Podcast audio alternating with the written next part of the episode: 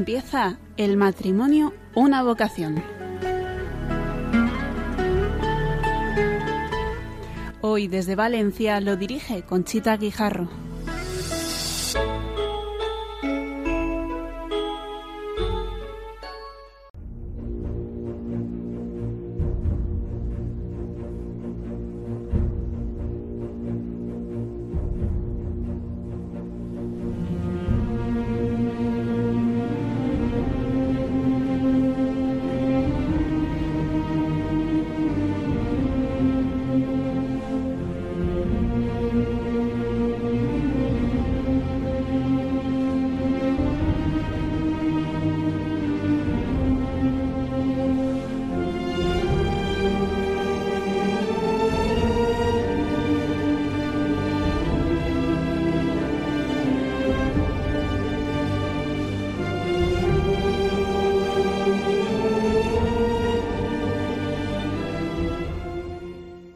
Buenas noches, queridos oyentes de Radio María.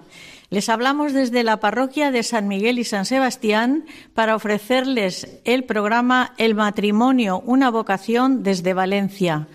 Nos gustaría que lo que les vamos a decir les sirva para eh, que ustedes conozcan lo que se va a celebrar en Madrid próximamente en el mes de abril y tenemos aquí a representantes de FASTA que nos van a explicar in situ aquí en Valencia y vamos también a llamar a Argentina a hablar con un sacerdote que desde allí también está organizando y va a dar una conferencia muy importante.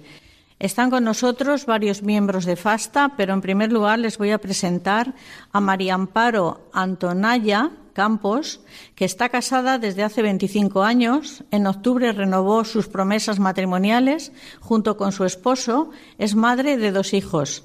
Ha sido monitora del Centro Juvenil Mater Dei de Fasta en Valencia, enfermera familiar y comunitaria.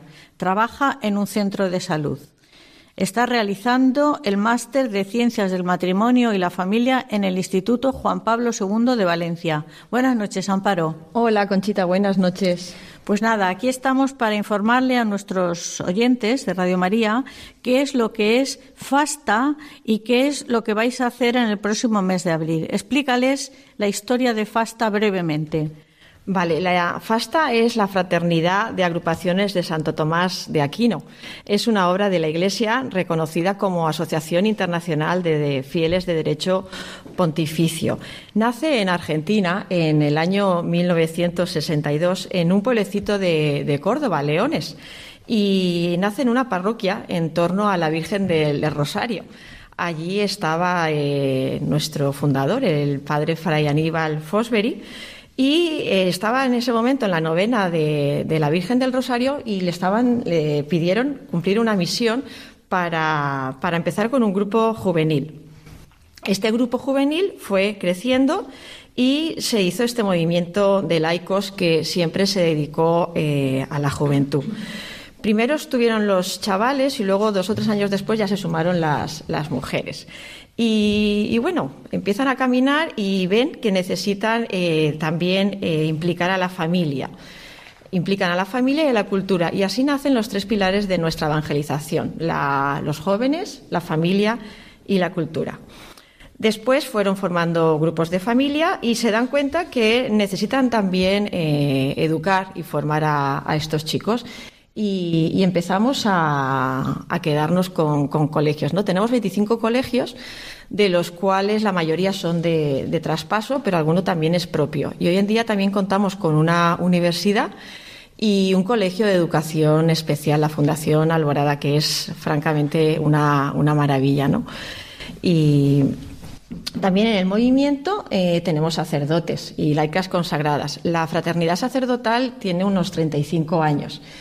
Y, a finales de 2005 aparece también la necesidad de, crear la, figura por demanda ¿no? de, la mujer que quiere consagrarse al Señor y entonces nacen las caterinas, ¿no? Se crean las, las caterinas que tienen dos, bueno, pues unos 11 años, ¿no? En 2005 fue cuando empezaron a caminar Aquí tenemos la suerte de tener una de ellas que luego ya la podréis eh, escuchar. Vamos a, dar entrada ya a, Caterina, que se llama Agustina, Agustina Gabriela, y que es nacida en Córdoba, Argentina, en el año 1988, muy jovencita, es laica, es consagrada, pertenece a la Fraternidad de Agrupaciones Santo Tomás de Aquino, graduada en el Colegio Fasta de Santo Domingo de Guzmán con el título de Bachiller en Humanidades, profesora de Teología en la Universidad Católica de Argentina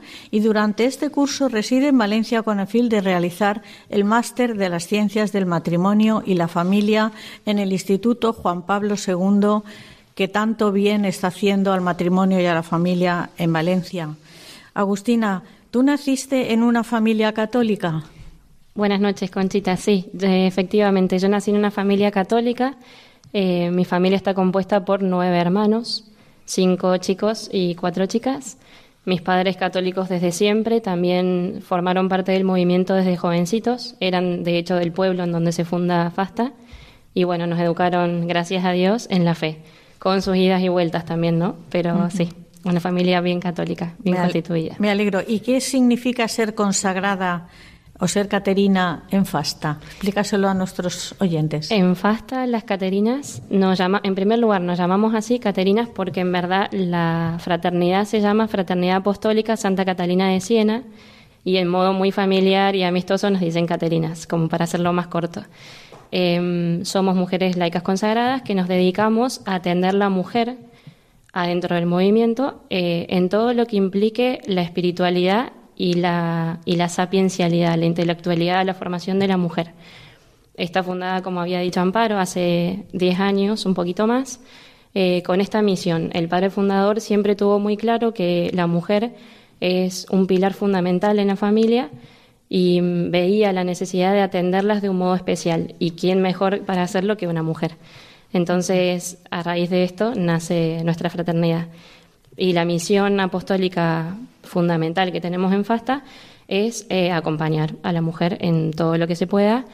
Más que nada en concreto, predicamos retiros, em, acompañamos distintas actividades, jornadas espirituales, campamentos y demás, desde que son bien pequeñitas hasta las mayores. Eso te iba a preguntar, mujeres para todas las edades. Para todas las edades y en cualquier condición de vida. ¿Solteras o, o casadas? ¿O los matrimonios tienen su formación específica? Los matrimonios eh, dentro de FASTA tienen lo que se llama convivios, están llamados a formar parte de ellos, que son comunidades de fe, comunidades de fe de 10 matrimonios aproximadamente, algunos son más pequeños, que se reúnen asiduamente para, para rezar y para formarse. Bueno, eso nos lo va a explicar que tenemos aquí un tenemos al marido, representa, representando al matrimonio, tenemos a Manuel Gabarrell ¿eh? que es empresario, tiene estudios en economía y antropología cristiana y está casado desde hace 25 años y es padre de cuatro hijos. Eh, Manuel, ¿es la mujer una ayuda adecuada para el hombre? ¿Piensas tú? Bueno, no lo pienso yo. ¿eh? Dios creó al hombre en el principio de la, del Génesis, ya nos lo dice, y nos creó varón y mujer. A continuación dice, no es bueno que el hombre esté solo. Y no es bueno que el hombre esté solo como Dios no está solo. Ahora eh, diré un poquito más sobre esto. Y le dice, haré una ayuda semejante a él. Ni, superior ni inferior. Igual en dignidad, pero complementaria. Todo está inventado por Dios. Dios lo hizo todo muy bien. Eh, Dios no es, podemos decir, un tipo solitario. ¿eh? Él es comunión de personas. Y cuando nos hace a su imagen y semejanza, no solo nos hace eh, en nuestra propia humanidad, sino también en la compañía, en la comunión de personas. ¿eh? Eh, por eso, desde el principio, prácticamente Dios crea el hombre y crea el matrimonio. Por el amor es por lo que se crea una sola carne. carne de mi carne, hueso de mis huesos.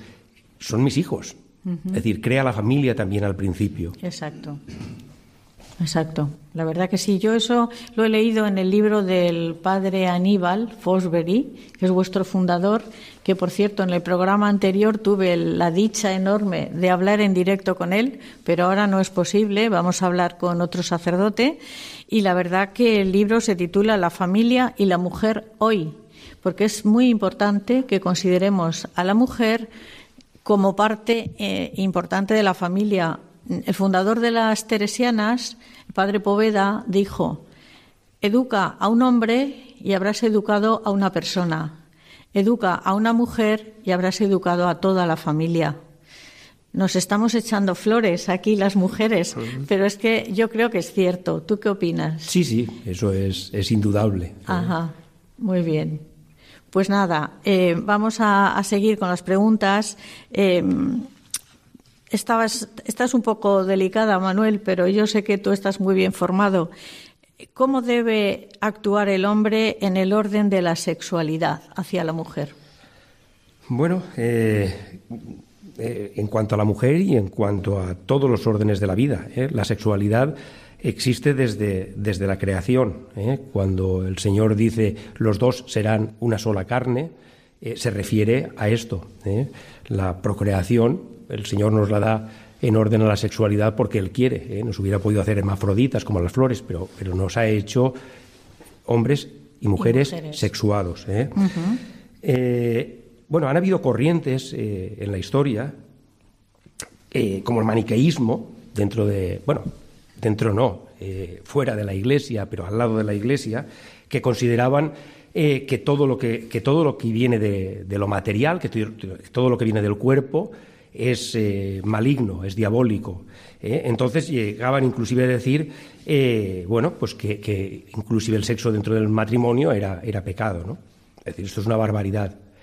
Por contra, pues nos encontramos, pues, Sigmund Freud, por ejemplo, que es el, padre de todas estas nuevas corrientes, quien nos dice que la unión entre el instinto erótico y el destructivo y la vida consiste en, satisfacer los que estamos dominados por esa unión entre, entre esos instintos, ¿no? Eh, bueno, a partir de ahí pues vienen todas las corrientes materialistas, eh, eh, sensualistas y demás.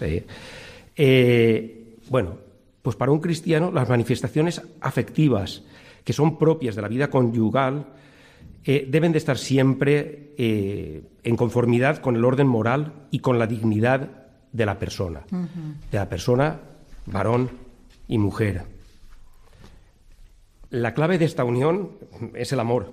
Es decir, mm, a partir del amor todo tiene sentido. Nos dice el Génesis, que, al que habíamos hecho alusión antes, por el amor ellos se unen tan íntimamente que forman una sola carne. Nada más lejos del maniqueísmo que esta realidad. Por el contrario, nos dirá Juan Pablo II que en nuestros días el amor matrimonial queda frecuentemente profanado por el egoísmo, el hedonismo y los usos ilícitos contra la generación. Es decir, el hombre puede llegar a cosificar a la mujer y al revés cuando, bueno, pues cuando queremos buscar procrear sin sexualidad o cuando queremos tener uniones sexuales sin procreación, eh, únicamente por egoísmo. Siempre hay que tener la puerta abierta a la voluntad de, a la, voluntad, de Dios. ese es el, ese es el, el, kit. Es decir, claro que que hay que, hay que tener una vida sexual mm, plena en el matrimonio, pero siempre abierta al plan de Dios. Al plan de, efectivamente. Y luego, después, cuando vienen los hijos, a la formación de los hijos y a la ayuda mutua entre el hombre y la mujer, que son los fines del matrimonio. Claro, claro. Eh, todo no se acaba, todo no se acaba al principio. Eh, es toda una vida. Que también eh, Cristo durante su vida en la tierra lo convirtió en sacramento. Que los católicos tenemos la suerte y los cristianos de tener ese sacramento que nos ayuda a vivir bien la sexualidad dentro del matrimonio. Sí, claro. Eh, eh, es, el mismo Cristo quien, quien nos dice, eh, de manera que no son dos, sino una sola carne. Y lo que Dios ha unido, que no lo separe el hombre. Es decir, es el mismo Cristo quien aclara todos los conceptos del Génesis para formar el matrimonio tal y como ahora lo, lo, entendemos, que en el Antiguo Testamento pues había habido algunas había otras diferencias, sí, diferencias. Que tuvo Moisés que modificarlo porque la testarudez de los de entonces, pero bueno, yo creo que ahora somos más testarudos. Yo creo que somos igual, somos hombres y el Señor lo dice así, por la dureza de vuestro corazón. Exacto, Es por lo que Moisés escribió. Exacto. Escribió mm, esas leyes. Pero el Señor luego lo autorizó dice claro. el, autorizó el, el, no era divorcio, lo que se llamaba era la renuncia o la eh, repudio de la mujer, pero sí. tuvo que autorizarlo por la dureza del corazón. ¿eh? Muy bien, pues yo creo que tenemos ahora otra vez eh, Amparo, que nos va a contar mmm, por encima el tercer Foro Internacional de la Mujer y la Familia, que se va a celebrar en el Escorial, en Madrid, los días 28, 29 y 30 de este año. Dinos por encima, Amparo, las conferencias y los ponentes que van a asistir a este, a este tercer foro internacional. Bueno, pues la verdad es que estamos eh, muy contentos de poder celebrar este tercer foro, que es una evolución, eh, porque nuestro primer foro fue el foro de, de, la, de la mujer en, en Cullera, el segundo fue, fue en el 2015.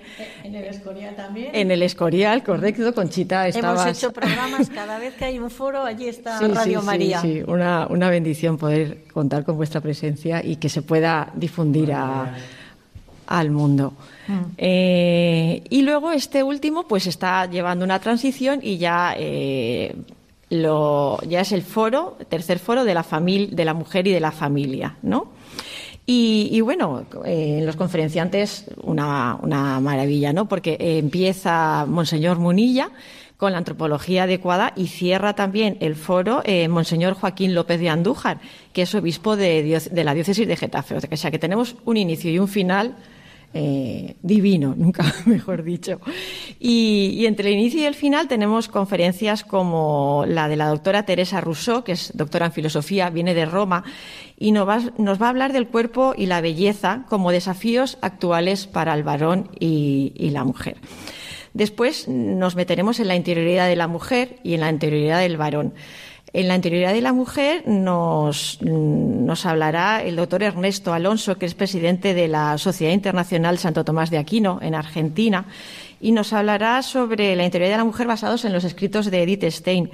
Y también eh, tendremos ese mismo tema, según Santa Catalina de Siena, de la mano de, nuestra querida Agustina Bisani. Y también hablaremos de la integridad del hombre, claro, eh, según la imagen de San José, eh, y será el padre Lisandro Escarabino el que nos hable sobre él. No voy a avanzar nada, luego lo dejamos en sus no, manos. porque vamos a hablar con él directamente, aunque está en Argentina, vamos a hablar con él directamente. Eso es, y luego él ya que nos, que, que nos, nos, avance, cuente, que nos deje con las ganas de ir. Y también hay temas muy importantes como la crisis demográfica o espiral de la muerte. Son temas muy actuales hoy. De la mano de don Alberto Bárcena, que es doctor en historia. Dentro de la bioética vamos a tocar temas como el transhumanismo y la manipulación de embriones por la doctora Elena Postigo, que es licenciada en filosofía y doctora en bioética también.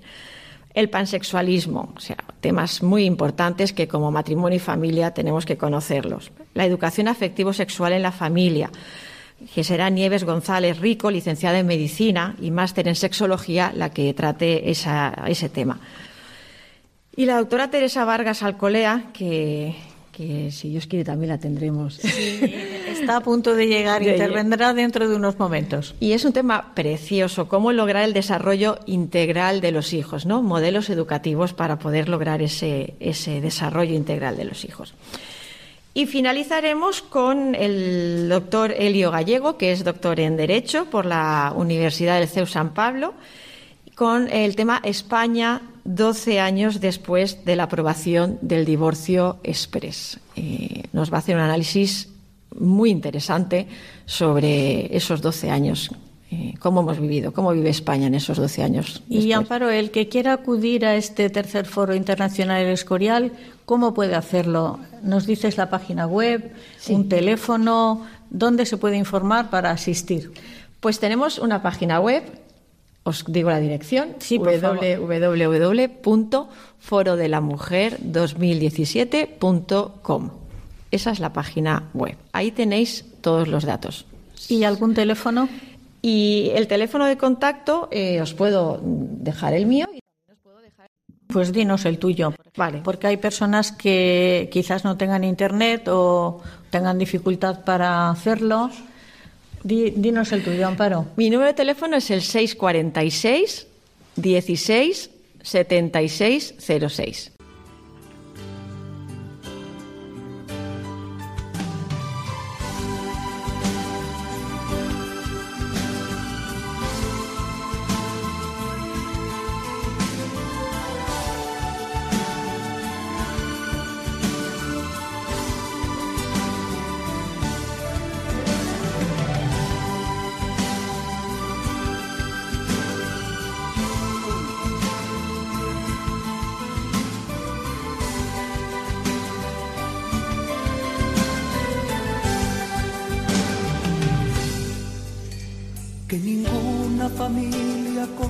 7606.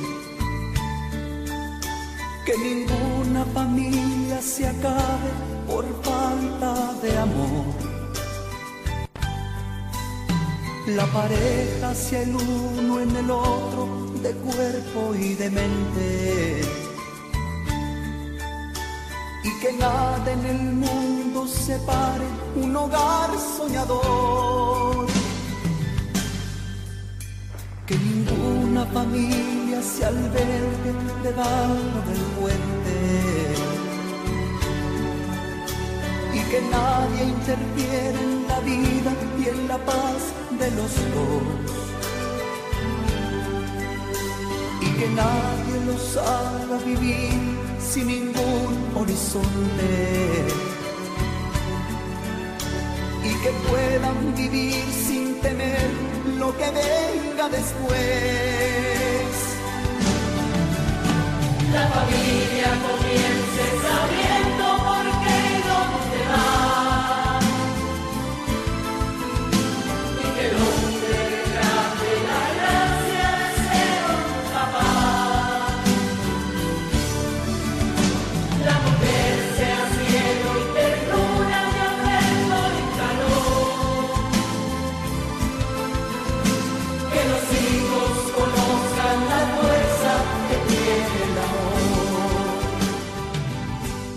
Queridos oyentes de Radio María, estamos en el programa El matrimonio, una vocación.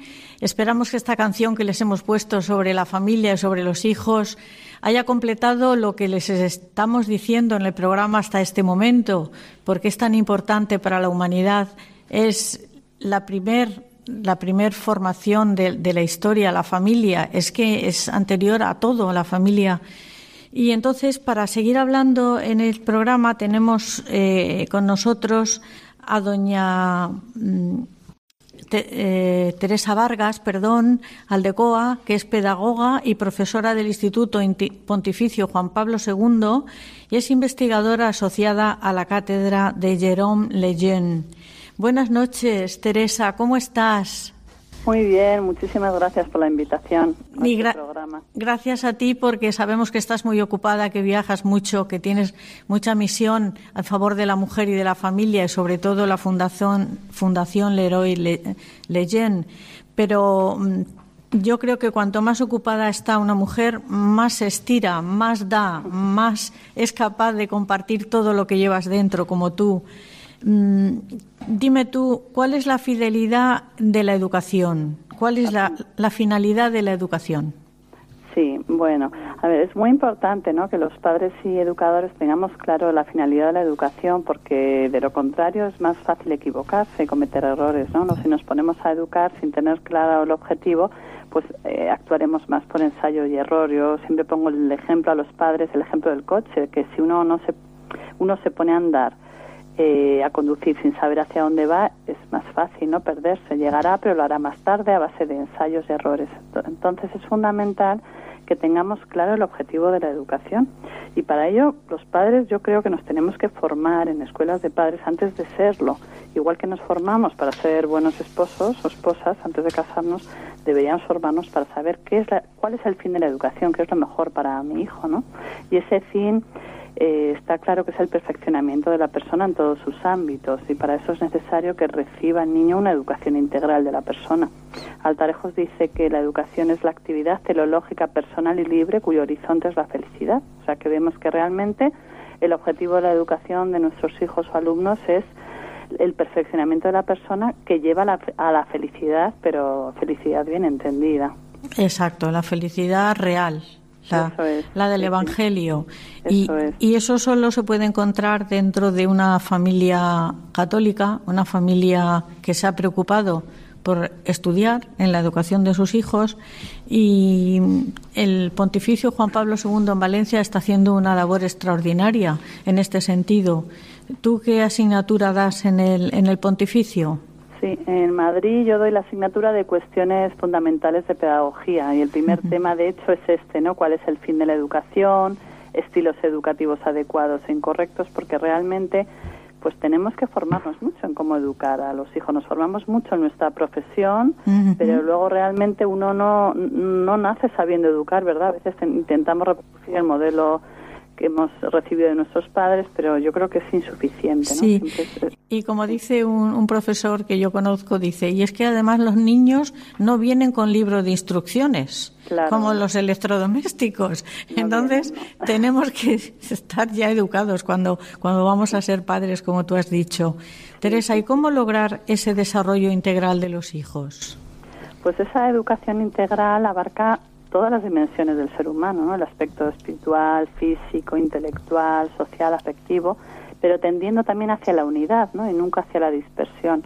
es decir, no podemos trabajar cada una de las dimensiones de forma aislada, eh, sino que se debe tener claro el objetivo fundamental, el último, porque de lo contrario estaremos adiestrando, no, no educando personas.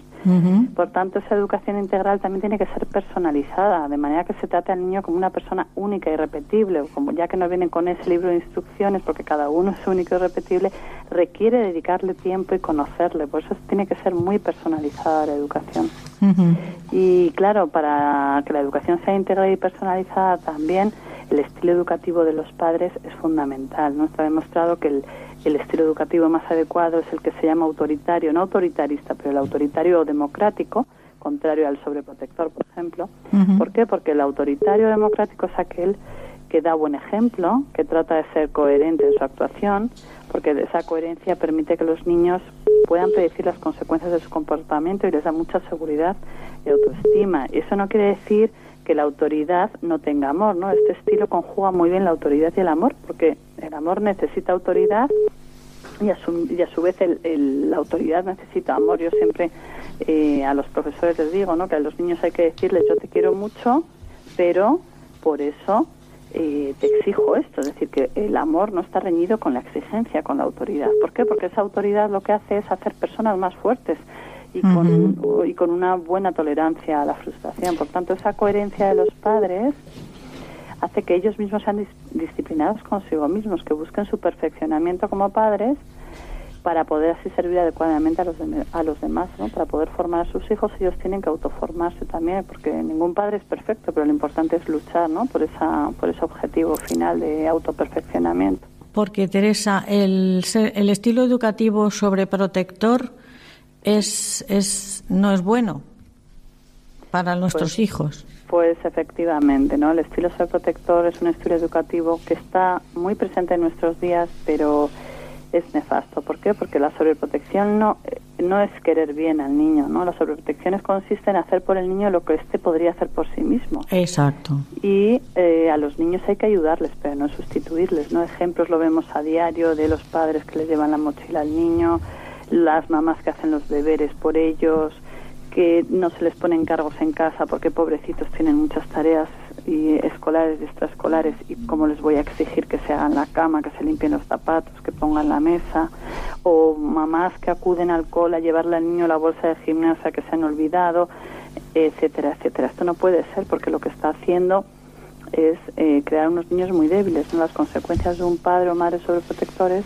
que realmente no se le deja crecer al niño, porque no desarrollan esa autonomía tan necesaria. El sentido de autonomía lo desarrollo cuando yo me demuestro a mí mismo que soy capaz de hacer algo, ¿no? El sentido de autonomía, lo sé hacer solo. Y también mm, genera una baja autoestima, porque si no les damos la oportunidad de demostrarse lo que son capaces de hacer, genera baja autoestima, baja tolerancia a la frustración, son aquellos niños yo siempre pongo el ejemplo de aquellos niños que llegas a la universidad, yo doy clase también a la universidad y te encuentras que con 18 o 19 años, cuando suspenden una asignatura, se ponen a llorar. Bueno, pues dices, esto es una baja tolerancia a la frustración. Uno tiene que aprender a tener éxitos y fracasos en la vida, porque en la vida uno no puede tener todo éxitos. Entonces, un niño que se le rompe un coche desde, pequeñito, eh, o un niño que se cae, pues tiene que ir aprendiendo a ser fuerte y a desarrollar esa tolerancia a la frustración, porque todos tenemos baches en la vida. Y si los padres les van poniendo parches y evitando que se caigan, evitando que le ocurra, eh, pues que suspendan, por ejemplo, no van a crecer, ¿no? no van a llegar a ser personas adultas y maduras. Exacto, van a ser eternos adolescentes. Eso ¿Qué es, lo que, nos está pasando? Que tenemos... Es lo que, eso es, eso es. Pero este estilo de padres eh, realmente ven en sus hijos una prolongación de sí mismos. ¿no? Es que un hijo no es una prolongación de ti mismo, y de manera que el fracaso de su hijo supone el fracaso personal. ¿no? Padres que dicen, hemos sacado un 8. No, tú no lo has sacado, lo ha sacado tu hijo. La autoestima de un padre no puede depender del éxito o fracaso de un hijo. Son claro. familias muy centradas en los hijos. ¿Y qué pasa? Que los hijos al final se vuelven más egoístas y exigentes, se creen con derecho a todo y sin ningún tipo de obligación, pero aquí la culpa en los padres, ¿no?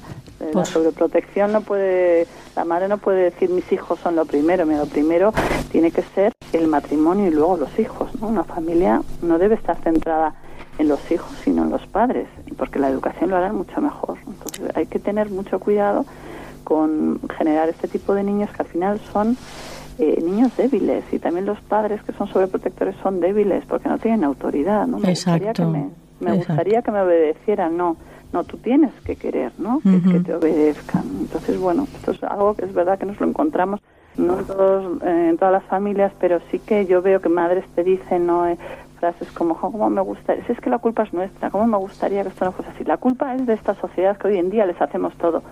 No, yo siempre pienso, a veces incluso les digo, pues, pues la culpa es tuya, no se lo hagas. Claro. Ya, pero como todo el mundo lo hace, parece que mi niño va a ser menos si no lleva con todos los deberes perfectos. Oiga, pues no, es que eh, a los niños no hay que hacerles los deberes. Pues no, ni. Efectivamente, hay que encargarles cosas en la familia, tienen que colaborar. Efectivamente. Teresa, muy interesante todo lo que nos has dicho. Te agradecemos muchísimo la colaboración en nuestro programa. Y nada, aquí estamos en Valencia para lo que tú quieras y Radio María a tu disposición.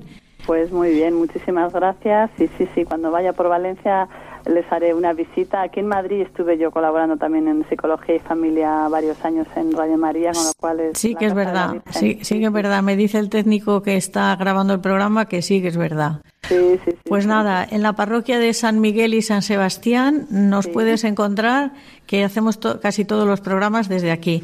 Muchísimas gracias. Muy bien. Y hasta la próxima. Muy bien, muchas gracias. Adiós. Adiós. Pues después de haber hablado con Teresa esta conversación tan interesante, vamos a preguntarle a Manuel. Manuel, ¿qué significa la sumisión? La sumisión es eh, la entrega total. Mm, el marido es el que ama y la mujer es la que es amada. La sumisión de la mujer sobre todo significa experimentar el amor del marido. Esto es un paralelismo con el amor que Cristo, el esposo, tiene por su, por su esposa, por la iglesia. ¿eh? ¿Hasta qué punto, hasta qué punto eh, ama el marido, Cristo, a su esposa, a la iglesia, hasta entregar la vida por ella?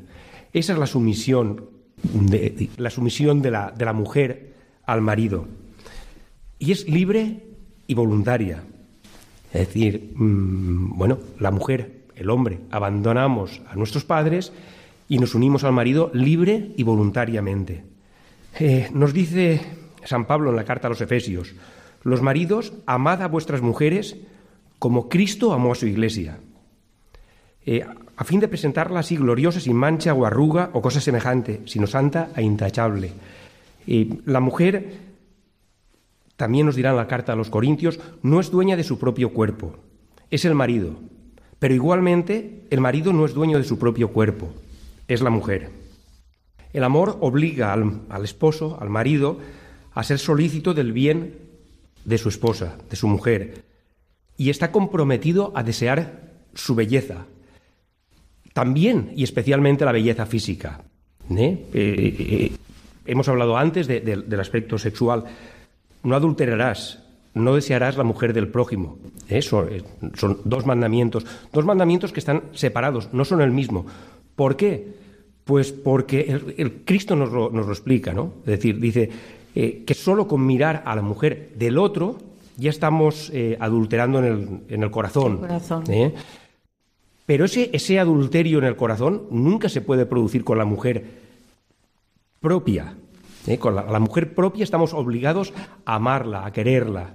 A respetarla. A respetarla y a desearla, pero no a la del otro. La mujer tiene que poner todo de su parte también para, para y el hombre, para, para, ser querido y para ser eh, agradable al, marido. ¿no?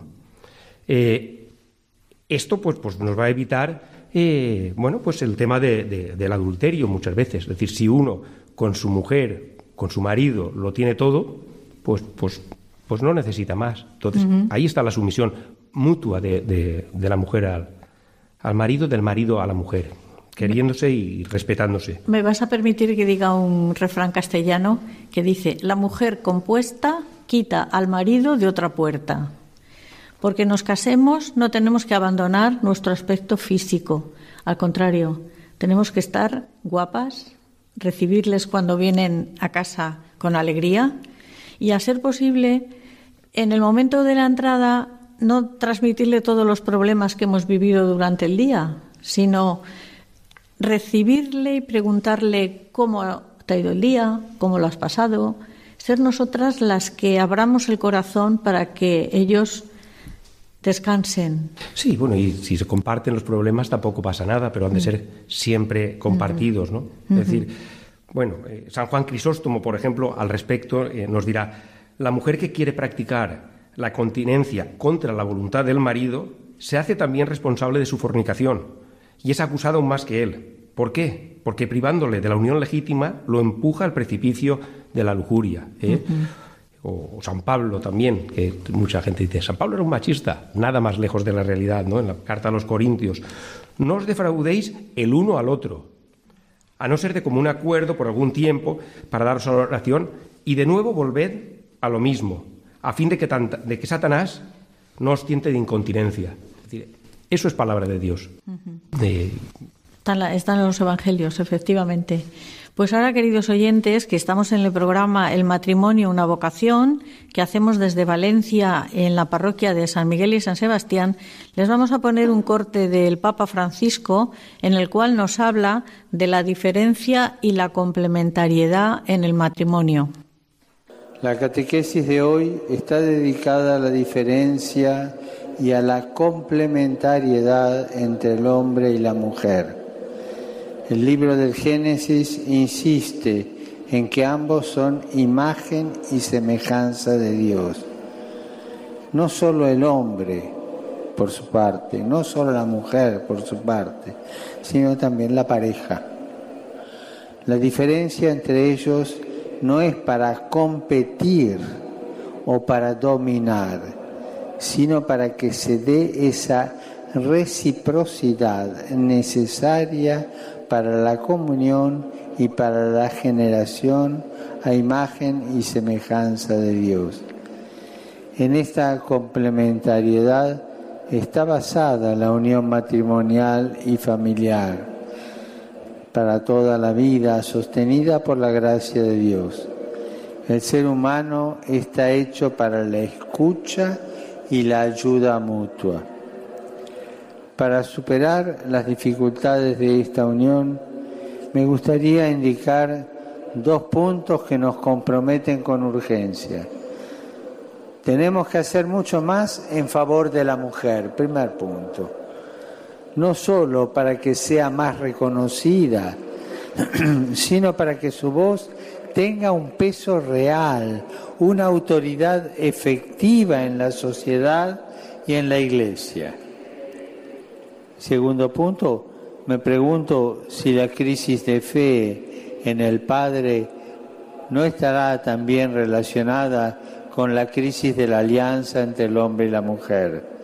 De aquí nace la responsabilidad de la Iglesia y de todos los creyentes de redescubrir la belleza del diseño creador de Dios, que impone también su imagen en el vínculo del hombre y la mujer. Bello consejos del Papa Francisco a las mujeres y a los hombres para vivir esa complementariedad dentro de la diferencia. Y ahora nos pasamos, damos entrada otra vez a, la Agustina, la consagrada de Fasta, y, y yo te pregunto, Agustina, ¿qué representa para ti Santa Catalina de Siena, que por eso os llamáis Caterinas, siendo una santa del siglo XIV? Si han pasado tantos siglos. Siglos. bueno, muy bien. En primer lugar, eh, Santa Catalina es un modelo y un ejemplo de mujer y de santa, eh, que las dos en las dos características se la puede se la puede seguir, se la puede imitar. Y con el tema de la actualidad, en verdad sí, pasaron varios siglos, pero su ejemplo es muy actual también. De hecho, su época tuvo muchas cosas semejantes a la nuestra y de ella también se puede imitar su estilo de vida, su modo de vida hoy, en el 2017 en España, en Argentina, en el mundo, en donde sea. Sabemos que ella es de Siena, nació en, el, año 1347 y desde muy jovencita se dedica al servicio. En primer lugar, al prójimo y también a la iglesia. Son sus dos focos fundamentales de, apostolado. Em, ella decía en, algunos de sus escritos y de sus cartas que muere de amor por la iglesia. Su dedicación fundamental era esa y se murió a los 33 años habiendo obrado muchas cosas en pos de, ese apostolado que tenía. Entonces hoy como mujer también nos dice mucho, eh, integrando ella un grupo de, laicas también que son las mantelatas, no era religiosa, eh, sino eh, las mantelatas eran un grupo de mujeres que, que habían enviudado y luego de ser viudas ya se dedicaban a servir a los demás. Ella, sin haber sido una mujer casada, sin haber sido viuda, logra entrar a los 19 años a este grupo de mantelatas para eso, para estar al servicio y encontrar así la santidad en el mundo. Eso, como ejemplo hoy, eh, es muy bueno. Sí, verdaderamente sí. La pena es que falleciera tan jovencita. Muy jovencita, pero llegó, alcanzó la santidad antes, antes, de morir. sí, sí, Bastante joven. Muy bien, Amparo, volvemos de nuevo contigo. ¿eh? Vamos a ver, eh, ¿nos quieres decir el nombre de la directora del tercer foro internacional de la, de la mujer y la familia y su teléfono por si alguien quiere llamarle directamente a ella para asistir a este foro? Sí, sí, claro. Eh, se llama Susana Sánchez y su número de teléfono el es el 608 645077.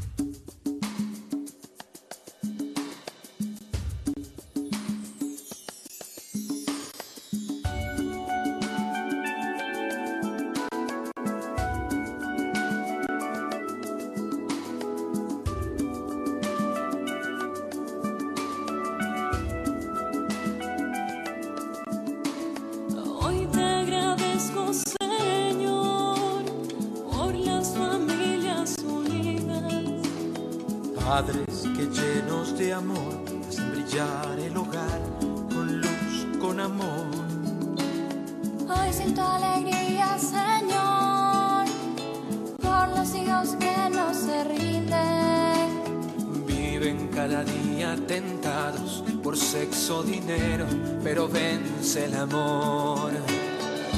Una familia es familia si hay comprensión una familia es familia si hay reina Dios.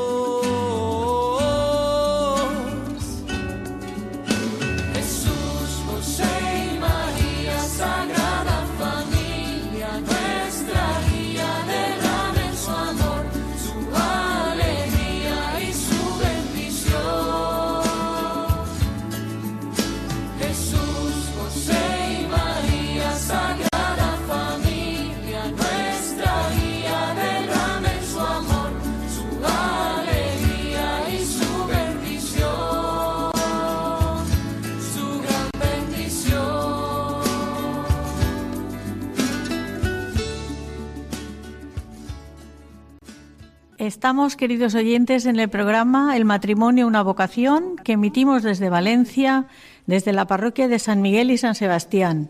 Y para finalizar el programa, acabamos de llamar a Argentina para hablar con el padre Lisandro Escarabino, que ingresó en Fasta a los 12 años y desde entonces fue ejerciendo diferentes misiones para conducir la institución. En agosto de 2007 fue ordenado sacerdote y desde el año 2011 fue capellán de la obra Fasta en Buenos Aires. Ha sido capellán en numerosos campamentos y actividades de formación para jóvenes a nivel nacional e internacional. Y la tesis en 2011 obtuvo la licenciatura en Derecho Canónico por la Pontificia Universidad Católica de Argentina y la tesis la tituló Los movimientos eclesiales en el Magisterio Pontificio de Juan Pablo II, ahora San Juan Pablo II. También en 2016 obtuvo el doctorado en Derecho Canónico en la tesis Las Asociaciones Internacionales de Fieles Laicos. Buenas noches, Padre Lisandro. ¿Qué tal está? Buenas noches, Conchita, y a todos los oyentes de, la querida radio. Mi querida Radio María, ¿verdad? Eh, usted ingresó en FASTA con 12 años. ¿Nos puede decir cómo sintió la llamada a este carisma de la Iglesia? Sí, por supuesto. La verdad que me encontré con un grupo de jóvenes que me hicieron enamorar, me hicieron enamorar de Cristo, me hicieron enamorar de la Iglesia y, así, y así me fui comprometiendo, fui creciendo y, fui eh, quedándome muy pequeño. Sí, ya, y con 26 años ordena usted sacerdote. Eh, ¿Cómo fue la decisión para su familia? ¿Qué, qué tal, eh, no sé, lo recibieron con agrado? ¿Todos los de su familia también pertenecen a FASTA? ¿O cómo está esto? Sí, en verdad, con 25 fui ordenado sacerdote, más pequeño todavía. Y, y mi familia, al principio, cuando entré al seminario, le costó, porque era desprenderse de un hijo pero después lo fue entendiendo y cuando me ordené sacerdote ya estaban muy, muy contentos y siguen estando muy contentos ya después de casi 10 eh, años. Muy bien. En FASTA cuidan mucho la formación de la juventud. ¿Qué actividades realizan para mm, formarles a la vez que para eh, que se diviertan? Eh? Sí, es lo que intentamos. Intentamos transmitir la formación que puedan ser cristianos, católicos, con un sentido también de, pertenencia. Y en todas nuestras actividades eh, queremos que, que tengan un espacio formativo por medio de charlas, por medio de temas que, que le damos para que puedan debatir, para que puedan estudiar, para que puedan también desde pequeño expresarse y hablar, dando charlas, y eso es lo que intentamos en cada una de las actividades. Es algo muy importante para todos nosotros. Sí. ¿Tienen ustedes seminario propio ahí en Argentina? Tenemos seminario propio de toda la obra de FASTA que está a nivel mundial, que funciona en Argentina, en la ciudad de Buenos Aires, exacto. ¿Y cuántos seminaristas tienen en este momento? En este momento tenemos 16 seminaristas. Muy bien, muy bien. Me ha dicho Amparo que va a haber una próxima ordenación sacerdotal. ¿Cuántos sacerdotes van a, a, ordenar próximamente? Bueno, la ordenación sacerdotal fue exactamente hace dos días. Mm. Fue hace dos días, se ordenaron tres eh, diáconos, ahora ya sacerdote, eh, dos procedentes de Argentina y uno procedente del África, de la República Democrática del Congo. Y si Dios quiere, el año que viene tendremos tres más eh, ordenaciones diaconales. En la conferencia que va a dar usted en el, tercer eh, foro internacional, va a hablar usted de la interioridad del varón, hablando de San José. En Valencia, San José es un santo muy querido. De hecho, es el patrón de Valencia y celebramos las fallas, que son conocidas mundialmente. Mm, ¿Nos puede usted decir brevemente cuál es la interioridad desde el punto de vista de San José? Sí, como no, bueno, va a ser un honor para mí hablar en, en España de, alguien tan querido también, ¿no? Y más patrono de, Valencia. Eh, la charla la voy a plantear, eh, algo le voy a adelantar ahora, la voy a plantear en torno de qué es una persona, qué es el hombre, y cómo la sociedad hoy en día atenta contra la figura del varón en algunos aspectos, sea en el cuerpo, sea en el alma. Y la respuesta para, para eso, como para salir adelante, está siempre en, en los santos, ¿no? Y entonces plantear a San José como un modelo de varón a quien todo hombre puede imitar y especialmente lo voy a plantear con, con cinco imágenes de San José. San José como un hombre de acción, San José como un hombre de oración, como un hombre virtuoso, como un hombre de familia y por último como un hombre peregrino que va peregrinando hacia la patria celestial. Ah, un poco así va a ser la, en la conferencia que voy a dar. Muy bien, nos alegra mucho que toque usted esos cinco facetas de San José y le deseamos mucha, un buen viaje de venir a España para el tercer Foro Internacional de la Mujer y la Familia, que se va a celebrar en el Escorial el 28, 29 y 30 de abril. Muchísimas gracias por haber atendido nuestra llamada y que Dios le bendiga. Buenas noches. Buenas noches y que el Señor los bendiga también. Pues queridos oyentes de Radio María, llegamos al final de este programa y queremos agradecer a las personas que han contribuido a estar aquí y a que lo realizáramos. El padre lo hemos despedido porque era desde Argentina, a doña Teresa Vargas que llamaba desde eh, la hemos llamado a Madrid también, pero en la mesa tenemos a don Manuel Gabarrel. Muchas gracias, Manuel. Muchas gracias a vosotros por la invitación. Una palabra, simplemente, el matrimonio, no olvidéis que es no es vivir con otro, sino vivir para el otro. Muy bien.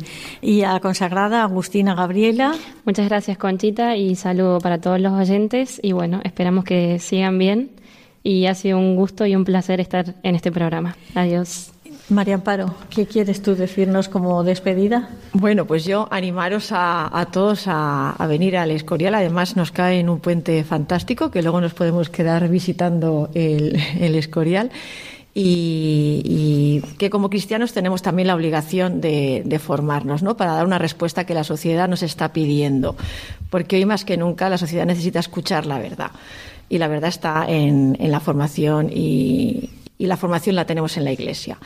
Eh, os recuerdo la, la página eh, www.forodelamujer2017.es. Os esperamos por allí. Pues, queridos oyentes, doy las gracias también al equipo que tengo aquí, a Fernando y Ángelo, que son los que conducen los cables y los que hacen posible que lleguemos a ustedes. Me despido hasta el día 1 de mayo, que tendremos el próximo programa, y les dejo con los técnicos de, de informativos, pero antes una oración de despedida a la Virgen. A la Virgen del Rosario, que es la patrona de Fasta y está escrita por el Papa Francisco.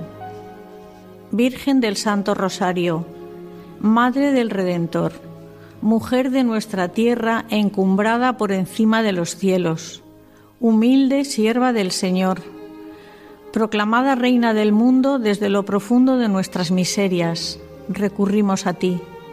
Con confianza de hijos miramos tu rostro dulcísimo. Coronada con doce estrellas, Tú nos llevas al misterio del Padre. Tú resplandeces de Espíritu Santo. Tú nos donas a tu Hijo Divino Jesús, nuestra esperanza, única salvación del mundo. Bríndanos tu rosario. Tú nos invitas a contemplar tu rostro. Tú nos abres su corazón, abismo de alegría y de dolor, de luz y de gloria, misterio del Hijo de Dios hecho hombre por nosotros. A tus pies, sobre las huellas de los santos, nos sentimos familia de Dios. Madre y modelo de la Iglesia, tú eres guía y sostén seguro. Haz que seamos un corazón solo y un alma sola, pueblo fuerte en camino hacia la patria del cielo.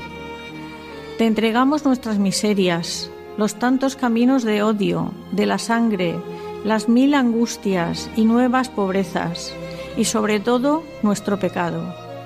A ti nos encomendamos, Madre de la Misericordia. Obténnos del perdón de Dios, ayúdanos a construir un mundo según tu corazón. Oh Rosario bendito de María, cadena dulce que nos anuda a Dios, cadena de amor que nos hace hermanos, no te dejaremos jamás. En nuestras manos serás arma de paz y de perdón estrella de nuestro camino, y nuestro beso a ti en nuestro último respiro nos sumergirá en una ola de luz, en la visión de la Madre amada y del Hijo Divino, anhelo de alegría de nuestro corazón con el Padre y el Espíritu Santo. Amén.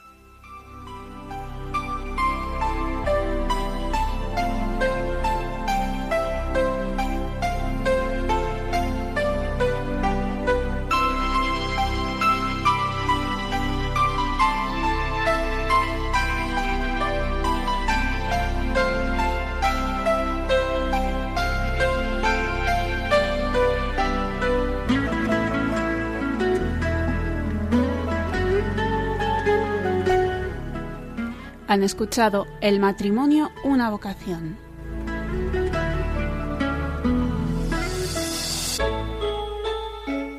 Les ha acompañado Conchita Guijarro desde Valencia.